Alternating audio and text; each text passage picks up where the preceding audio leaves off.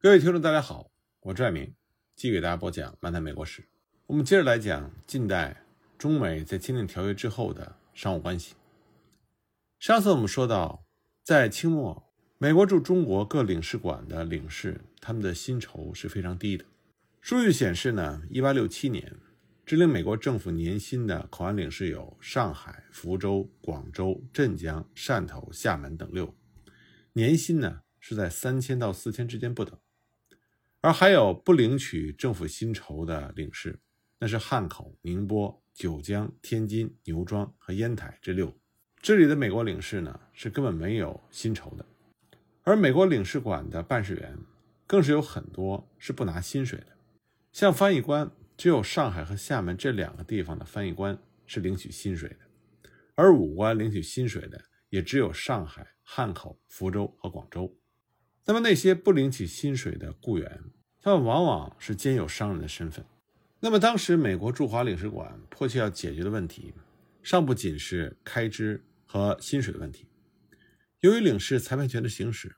这就增加了美国驻华领事馆的司法工作的负荷。所以呢，这就造成美国驻华领事馆附设监狱的不够使用问题越来越严重。从1860年开始。不少的美国驻华领事馆都出现了人犯爆满，无处可以监禁，所以必须借用英国领事馆的这种窘境。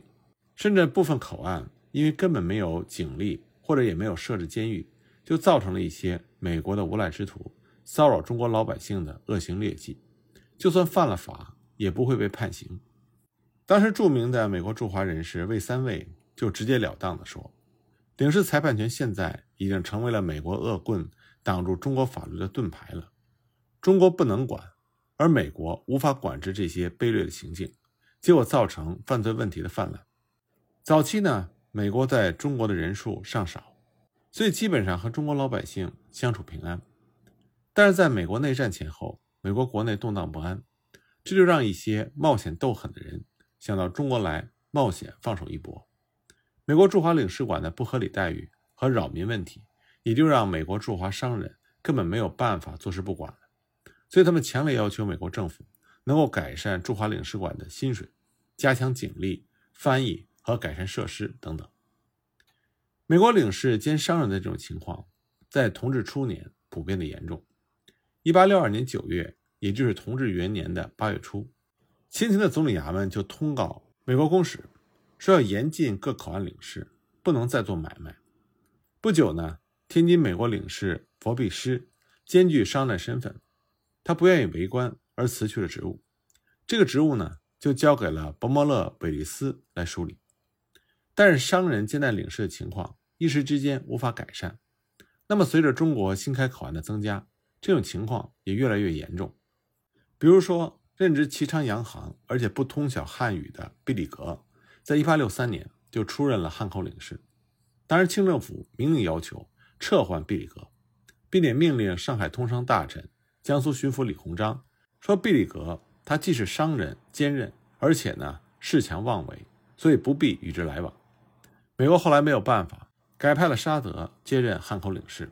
当然，清政府严格要求外国领事不得兼任商人这个规定，并不是只针对美国而已，对于其他国家也是同样的。那么，因为清政府在这方面的态度非常的坚决，所以美国方面呢？也有心改善领事制度。一八六六年，也就是同治五年之后，领事兼充商人的这种情况大有改善，大部分口岸的领事都不再是由商人来兼任。不过，因为人手不够，所以副领事往往仍然出现了商人兼任的情况。那么，最为恶名昭彰的是一八七三年，也就是同治十二年，镇江的美国副领事易美丽，他不仅是商人的身份，而且呢。他还开设了两家洋行，违约滋事，在当时闹的是沸沸扬扬。伊美丽这个人呢，任性妄为，他曾经一度直接到海关去，要求更改税单，使得当时总税务司的赫德明确提出，由商人兼任的领事不准见地方官，以公事的名义洽谈税务。那么，基于赫德的要求，当时清廷的总理衙门和李鸿章考虑到地方公务交涉的整体便利。把赫德就税务的要求扩展到了更大的范围，坚决要求外方的领事和副领事不得兼任商人。所以呢，到了光绪初年，各口岸美国领事和副领事商人兼任的情况基本上很少，但这造成了另外一个负面的效应，那就是各口岸美国领事的变动的频率过高，很多呢不到一年就离职了，这就显现出当时美国驻华领事的地位根本无法吸引到专职的外交官，所以美国驻华的官员就开始强烈的向美国国务院争取改善驻华的领事制度，并且强烈表达清政府。要求专职外交官的立场。那么，为了争取美国国会能够修法通过领事制度的改革，西华在1869年甚至要求自费回到美国，向国会的议员进行说明。一直到1875年，西华仍然持续地向美国国会提出说帖，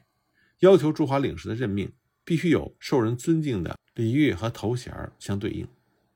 1876年呢，西华又给美国国务院发信。甚至表达了中国现行关于外交和领事的种种规范，其实近似于美国要求各国驻美使节的规定，一点也不过分。除了不允许商人兼任领事之外，清政府呢也不允许传教士充当领事或者是副领事。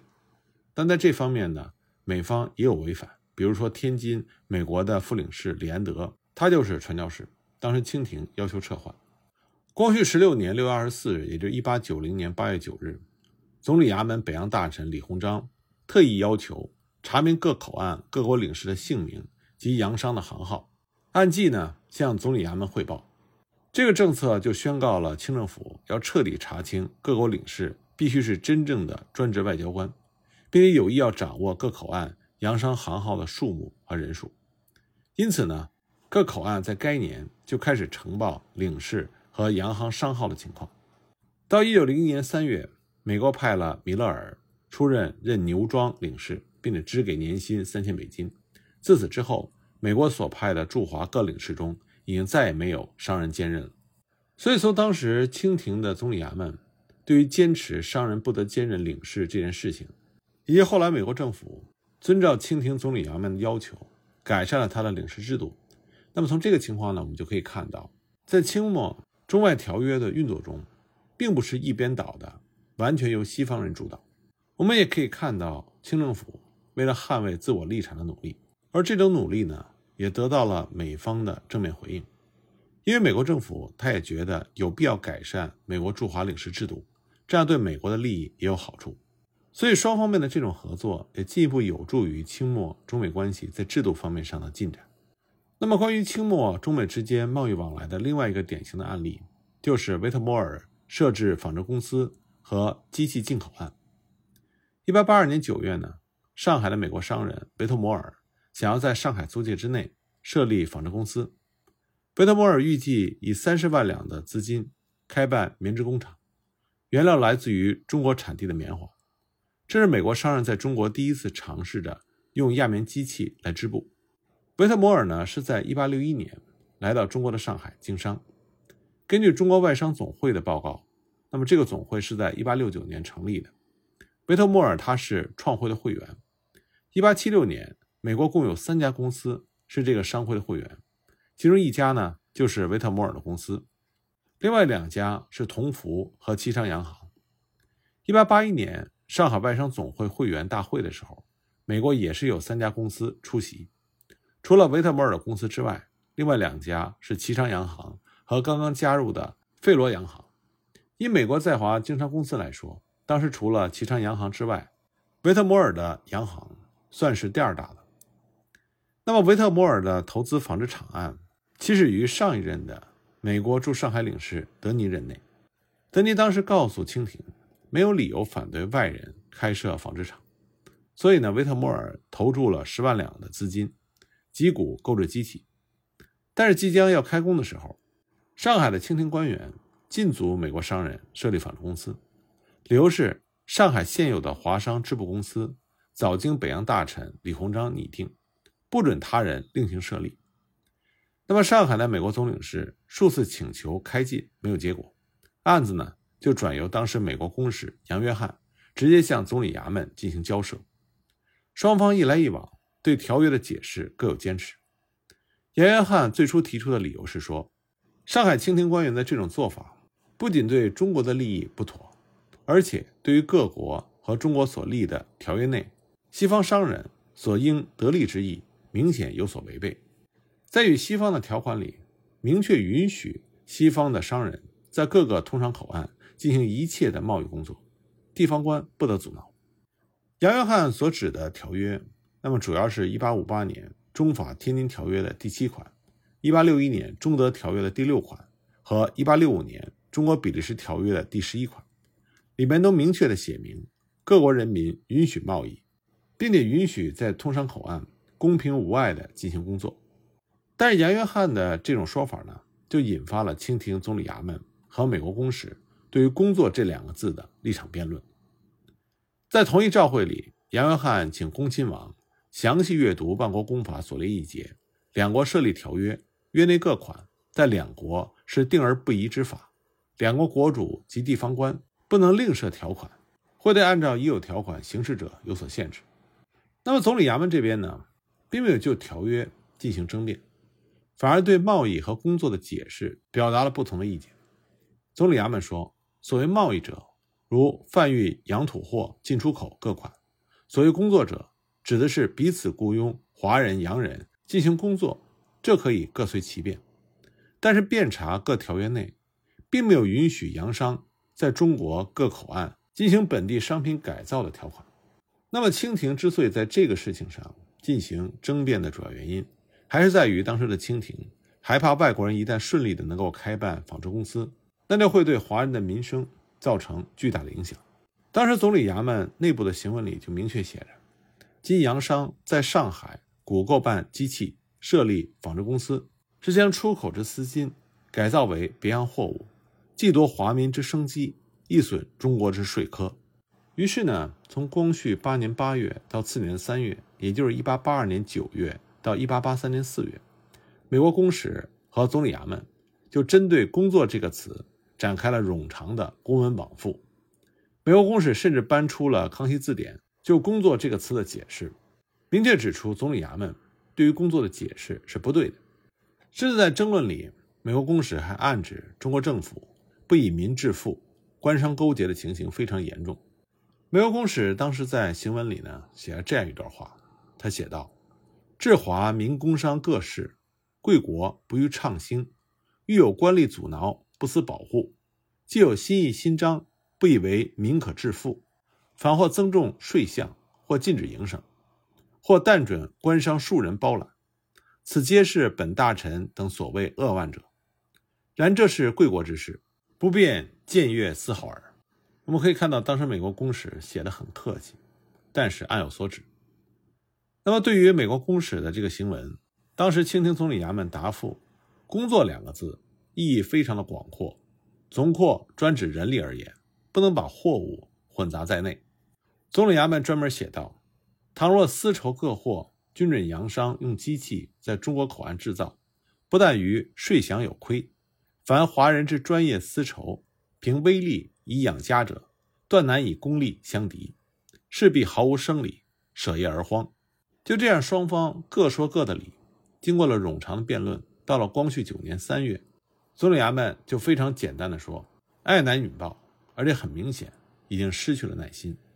在争论中呢，总理衙门的观点是非常明确的，那就是如果允许洋商有机器在中国口岸来改造本地产品的话，那么不仅在税务上会造成亏损，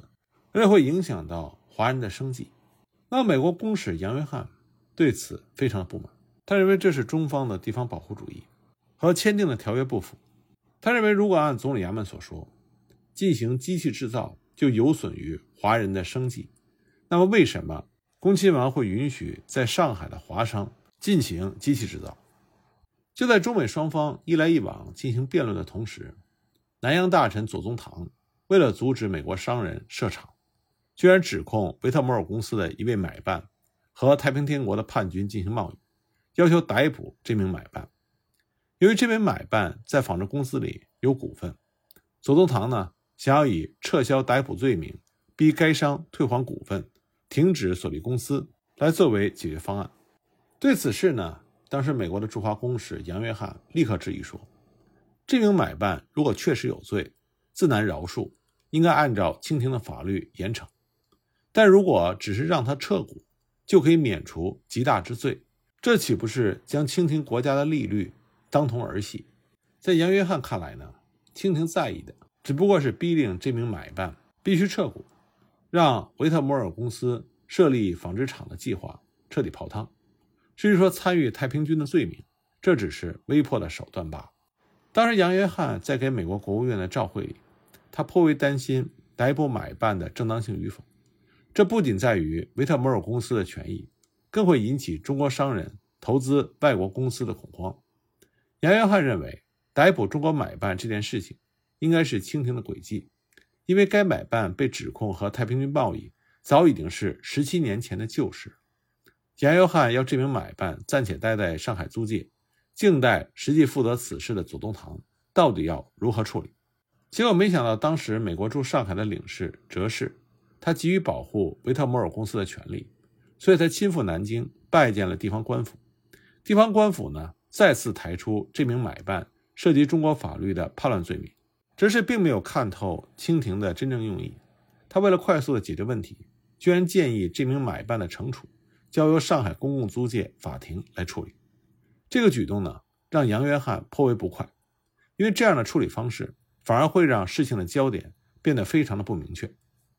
杨约翰希望这个案子仍然能够回到条约制度的这个层面来讨论，这样才能够确实的保障美国在中国的整体的商业利益，而不应该交给上海公共租界来处理，因为按照公共法庭的审理，这件陈年旧案必然会被撤销控诉。这样，杨约翰想借着这件事情所发挥的外交作用就会被减弱。从杨约翰的观点，韦特摩尔案牵扯到总理衙门和外国使节对中外条约的解释。如果把焦点转移到买办的问题上，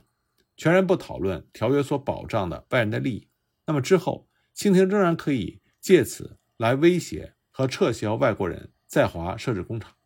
无独有偶的是，1882年。上海官道颁布了禁点煤油灯，这就让从事煤油进口的美国商人受到了不小的损失。接着呢，在上海的旗商洋行也被要求停办设置超丝厂。这些事情呢，就让杨约翰觉得有一股反对外国人在通商口岸设厂的势力正在酝酿，所以他必须讨论条约内容，这才能够从根本上解决问题。那么在此之后，这个事态的发展又有哪些变化？关于这方面的情况，我们下一集再继续给大家讲。